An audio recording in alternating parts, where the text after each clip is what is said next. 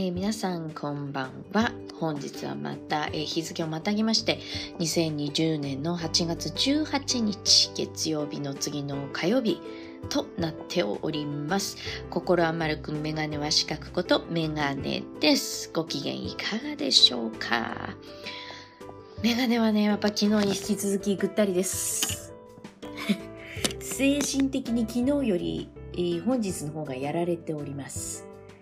こんなに人生何十年も重ねてるのに経験を重ねてるのにこんなにがっくりくるでしょうか。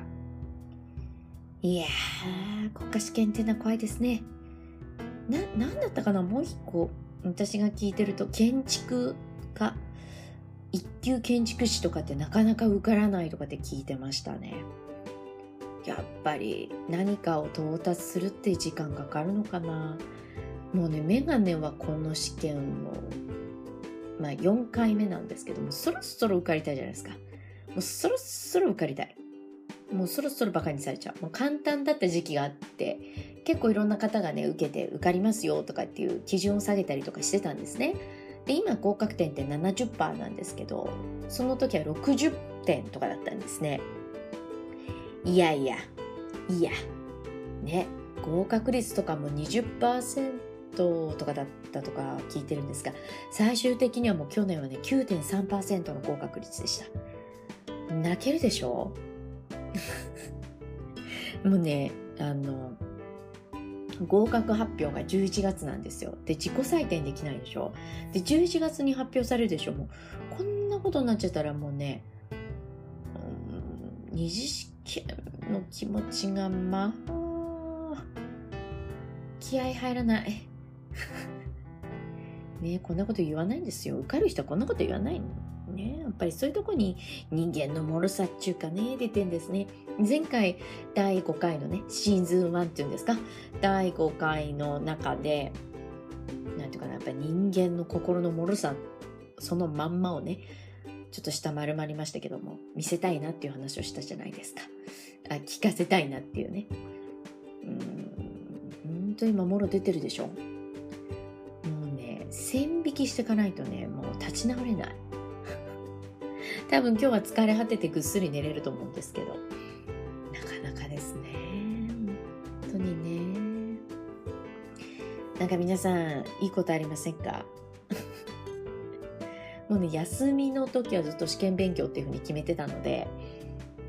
うんなんかもうね言い訳ができないですよね。ここまで時間があってステイホームの期間もあってなんかもう悲しいっていうかね。そうそう。今日のお話はね、やっぱり、いつもと違うっていうか変わった話をしようと思うんですよ。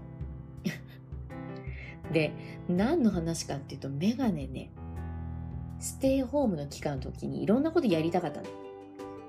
例えば、ウクレレはもうちょっと後から始めたんですけど、ウクレレを始めたいなとか買いたいなと思ったけど、なんか、送ってくるものにウイルスがついてたらどうしようとか結構考えてた時期があって、まあ今、ね、今はだいぶ気持ちも落ち着いてきましたけど、当時はね、やっぱりあんだけ全国が自粛期間なんて私の人生の中でも初めてだし、うん、そういう疫病みたいな感じの経験ないじゃないですか。なんか江戸時代の話みたいな感じじゃないですか。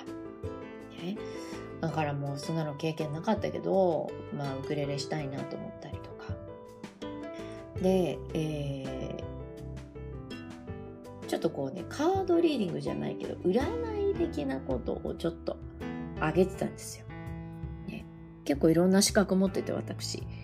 カラーセラピストとかね、いろいろ。いや、うさんくさいよね。うさんくさいけど、あの、結構評判良かったんですよ、当時は。もう何十年前かな。10年前ぐらい、10年もいかないか、7年ぐらい前かな。結構その系列の方から評判が良くて、仕事をしていたので表沙汰にそういうことやってますなんて言えないしね。で、手相とかも見たりとかしたんですよ。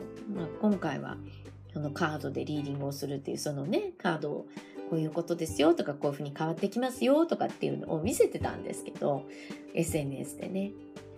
私ね、人生初めて占い師としてスカウトされました。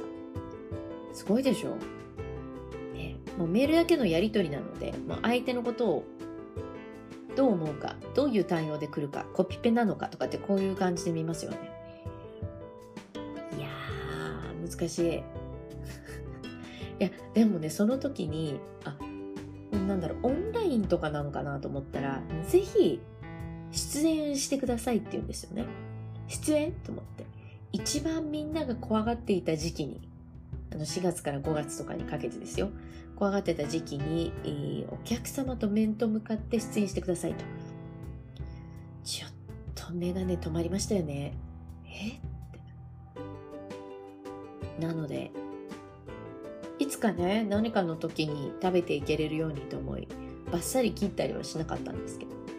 ちょっといろんな事情が抱えていて的なことはね言ったことはありましたね。皆さんありますかね？なんかスカウトを受けたこととかありますか？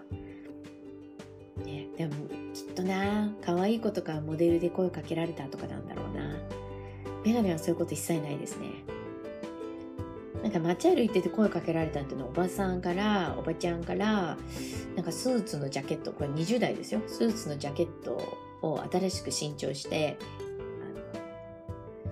背中の最後のなんかペラペラってなるところがペラペラにならない X マークみたいに紐で結んであってそれでなんかね電車降りた時に「あなたちょっと開いてないわよここ」みたいに「大丈夫?」って言われて私当初ねそのハサミとか持ち歩いてるの工作をしなきゃいけないこと工作っていうか糊とかハサミとか必要だったので慌ててあのー、ちょっとこう切ってもらったんですよハサミ持ってるこれで切ってくださいって言ったら、あなた、ハサミなんか持ち歩いてるの？って言われて、なんかすごい形相 をされていて、え？と思って。はい。仕事でこう、ちょっと子供に作ってあげたりするんでって慌ててごまかしましたけど、なんかすごい嫌がってましたね。でも切ってもらって、ああ、よかったなって思いましたね。それぐらいですよ、街中で声かけられるとか。あと、地方の番組のインタビューに声をかけられて全国区とかじゃないですよ。声かけられて、えー、インタビューに答えてたらそれがもろメインで流れてたよって、えー、知り合いの人に言われてえ？ハスカピーって思ったりとかね。でまたその同じチャンネルであ違う別のチャンネルで公園にいてランチ食べてたらインタビューに来たんですよで、二十歳の時かな、なんか親に隠してる秘密のことってありますかって言ってたら結構人気がある昼間の情報番組だったんで、私の母親がね、見てたんですよ、もろ。で、うちの母の指輪をつけてトイレに持ってって遊んでたんです、ちっちゃい頃。なんか私宝石とか好きだったんですよ。リカちゃん人形とかそういう人形とかダメで怖くて。なんかももし OK だったとしてもシルバニアファミリーとかが集めたかった。動物だし可愛いしみたいな。もうねリカちゃん人形みたいにちょっと触れなかったんですね怖くて。なんでかわかんないけど。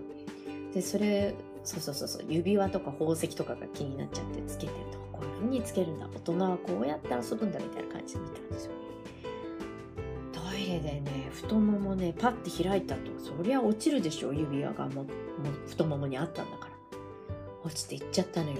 トイレに流れちゃったのよ。それをインタビューされてもうとっておきねと思って言ったんですね。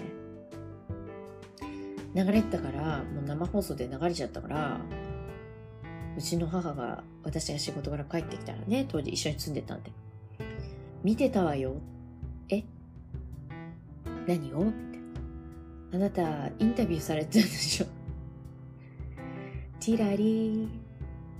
もうカモン達夫ですよ。鼻から導入。ごめんなさいちょっとねレベルが低いでしょ。もういいです。もうよもやま話だからね。聞いてる人ほぼいないんじゃないかなと思いながらね今レコーディングしてるんでね。なんかもうねその時はね度肝を抜かれる勢いでしたよ。もうメガネの嘘っていうのはいっぱいちっちゃい頃ついたような気がしますね。よく親もね分かってるのに知らないふりしてくれたなと思って。優しいでしょ？ねえ。今日はスカウトの話と嘘の話についてお話ししましたけども。皆さんもし何かね、えー、面白いエピソードがあったらぜひシェアをしていただけたらなと思いますそれでは今日もありがとうございましたでは次回の番組でお会いしましょう。お会いしましょうはおかしいって前回も言ったんですよね。えー、皆さんのお耳に入ることを祈っております。それでは。